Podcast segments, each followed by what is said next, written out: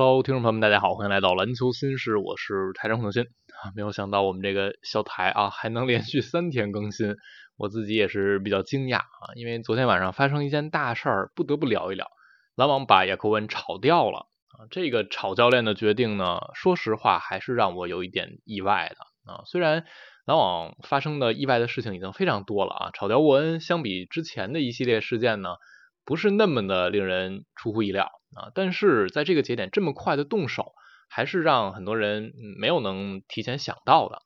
那我们整体啊回望一下沃恩来执教篮网队啊，从去年应该是赛季的常规赛第八场球，他接替了被炒掉的纳什的班，成为了临时主帅。然后随后呢，被篮网队这边完成了转正，成为了正式的主教练。直到现在下课，他没有能执教任何一个完整的赛季啊。沃恩先后啊在三个赛季成为过篮网队的主教练。上一次呢是在一九到二零赛季啊，当时我们知道园区复赛那一年，篮网是把阿德金森炒了啊，然后亚赫文临时顶班上来带了一段时间，带了十场球，七胜三负。然后呢，就是在呃上个赛季顶替了纳什，在常规赛的第八场接了班，整个常规赛战绩是四十三胜三十二负，再加上今年这个赛季也是没有能带到最后啊，也不是一完整赛季，现在是二十一胜三十三负。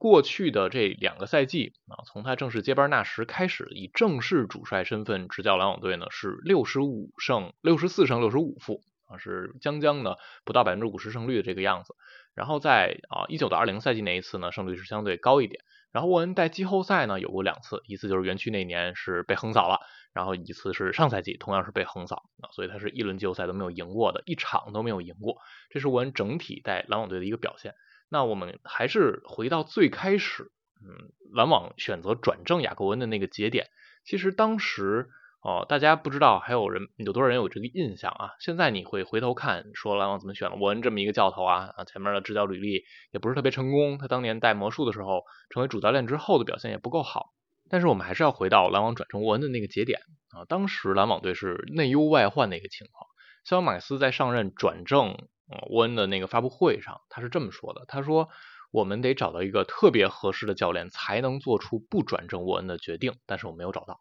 那个节点其实就只有一个名字去和沃恩竞争，是乌德卡啊。乌德卡是带凯尔特人有过非常成功的经验之后，因为丑闻事件和凯尔特人分手。但是那个节点，篮网想聘用乌德卡，但是受到了一些外部的阻力或者内部的阻力，就是因为篮网本身就遇到了一些场外风波啊，凯瑞欧文当时的那个事件，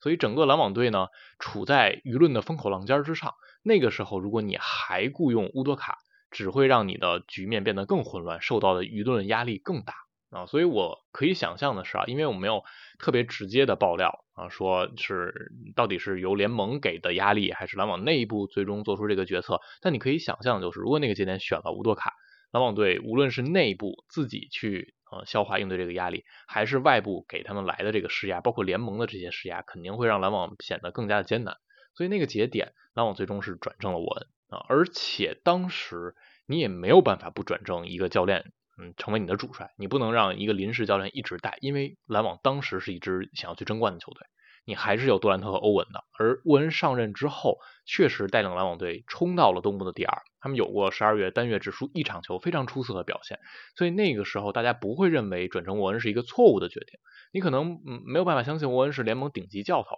但带领那支篮网队，你觉得可以啊？首先肯定比那时好很多，其次呢，带队上来之后这个表现也确实让人满意的，你不会觉得这个教练是多大的问题。但是现在这个阶段你再看啊。就跟跟当时完全不一样了啊，所以我们一上来还是得先承认一些客观的沃恩面对的问题和阻碍啊，因为他在上任时候执教的篮网队和现在篮网队已经完全不是同一支球队了。上任的时候他带的是一支天赋巨头队啊，理论上的三巨头，因为当时本西蒙斯的状况还是不那么乐观，但是欧文和杜兰特是实打实的超级球星。但如果本西蒙斯能够相对健康的回来，那这支球队看上去还是挺有竞争力的。即便本西蒙斯是不值得信任的状况啊，杜欧带队的篮网队也是有竞争力的。起码你是奔着季后赛第二轮甚至再往后走去的。所以那个节点，沃恩带的是一支天赋队，而现在的篮网队大家已经看明白了啊，这个赛季你没有在引援换来球星的情况之下，篮网是没有全明星球员的球队。啊，这是一支平民化的球队，而且和很多没有全明星的队伍相比呢，篮网队还要更差一点的是，他们进攻发起的能力太弱了。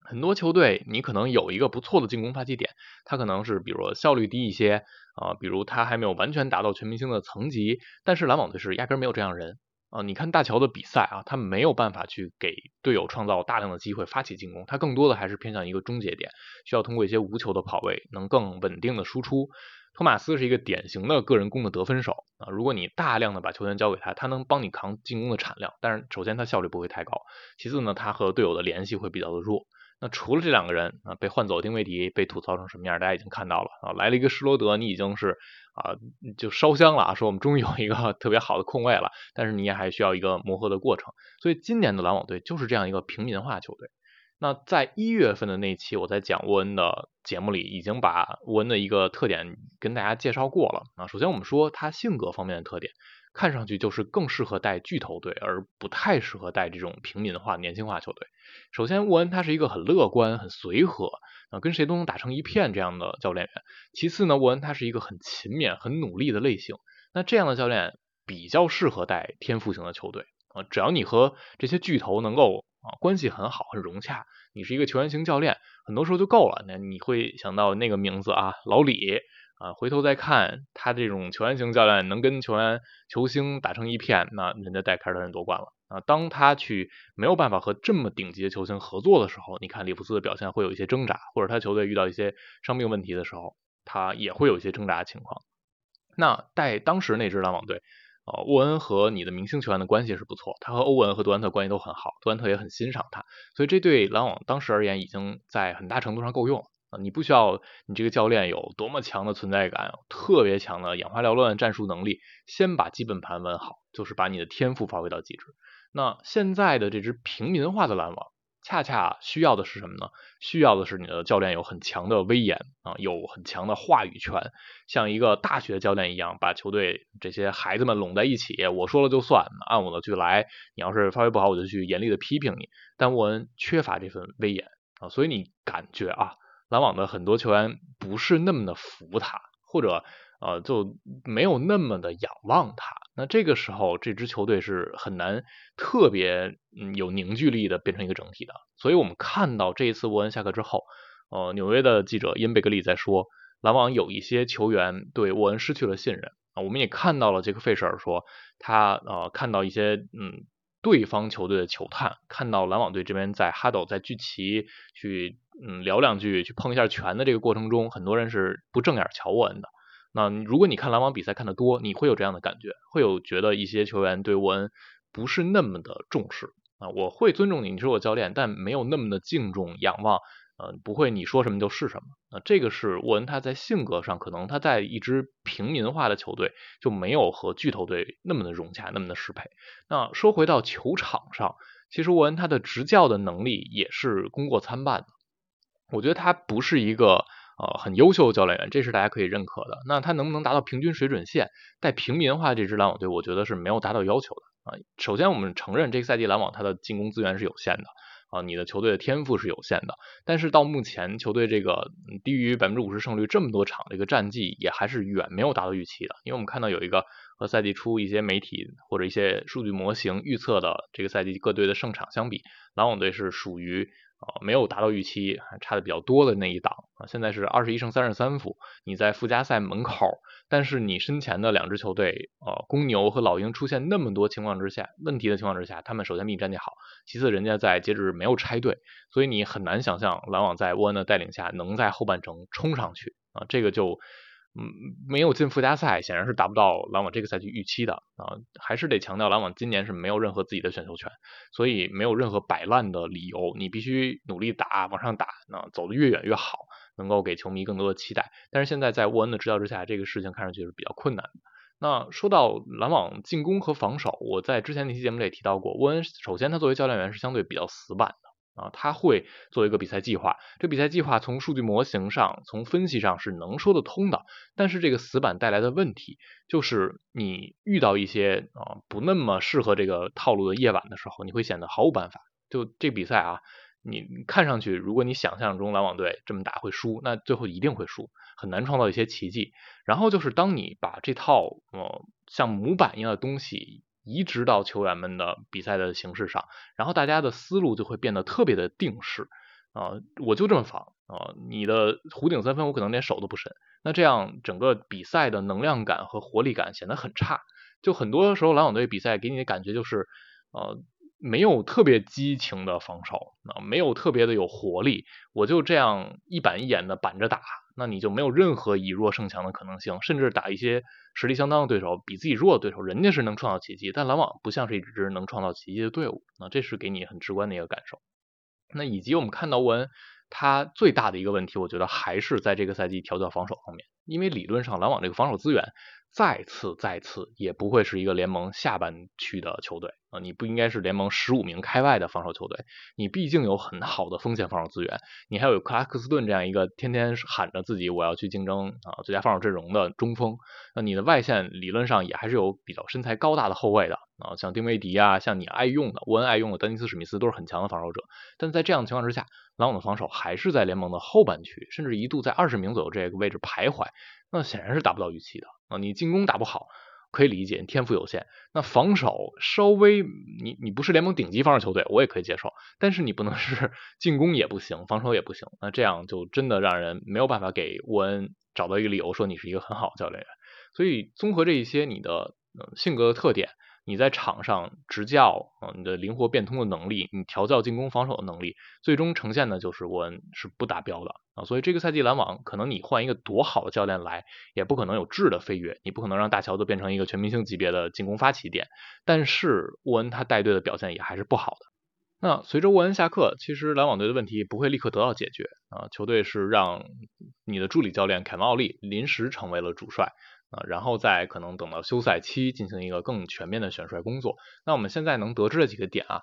一个是杰克费舍尔这边爆料说，篮网其实在上个夏天他们在给沃恩组成教练组的时候，已经不是那么的信任沃恩了。所以这个给我很直观的一个感受啊，就是篮网最近几年，尤其最近一两个赛季，非常的动荡。他们在很多关键的节点，其实不知道未来会发生什么。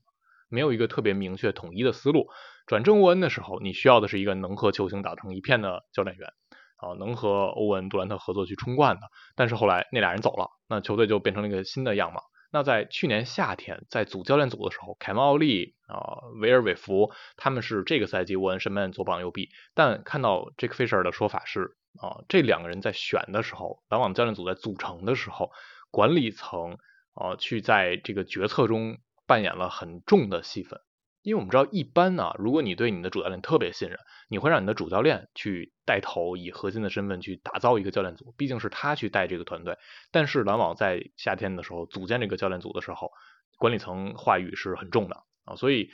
侧面会透露出来一种并不是那么的信任沃恩。还是希望先以管理层的思路为先。那凯文奥利曾经他是带领过康涅狄格大学拿到过 NCAA 冠军的，然后过去这两个赛季他是在 OTE Overtime 这个联盟执教的，就是奥萨尔汤姆森还有阿门汤姆森出来这个联盟，所以他在来到篮网当助教之前，有过一些去竞争其他球队主教练席位的呼声那，比如活塞换帅的时候就提到过凯文奥利，所以这典型的就是一个。嗯，就像是不像是给沃恩来辅佐的，更像是给沃恩找了一个备胎。沃恩如果下去，奥利就顶上来。包括威尔韦弗也是这样的一个角色。所以篮网在选这个教练组的时候就已经有这样的伏笔埋下了。然后另外一个。就是球队这几年他一直在动荡哈，从你的巨头队变成平民队，现在平民队站在一个路口，你到底是再找下一个明星球员进来，还是说我韬光养晦这几年，我等着手里的这些首轮签升值啊？主要的篮网现在手里的首轮是啊来自于独行侠和太阳的，当然这些就比较遥远，你得期待那些队伍崩了才行。那现在看上去最近的两三个赛季，太阳的竞争力还是比较强的，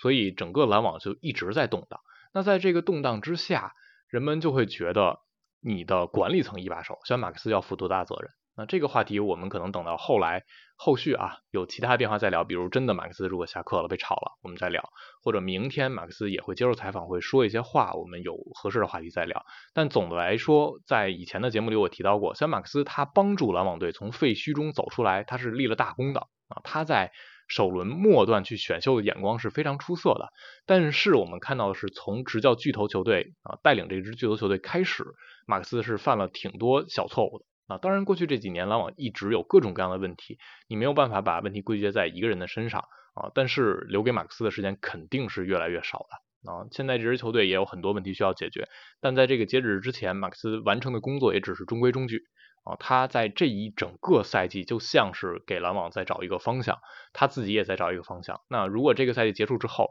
休赛期，我觉得很可能就是马克思最后的一个节点啊，甚至更早，更早也是有可能啊。但是休赛期我觉得是最晚的一个节点。如果在篮网啊明这个夏天的休赛期没有好的一个表现，明年开局也还不理想。那马克思我觉得是非常危险的，但就目前而言啊，这个 Fisher 是说，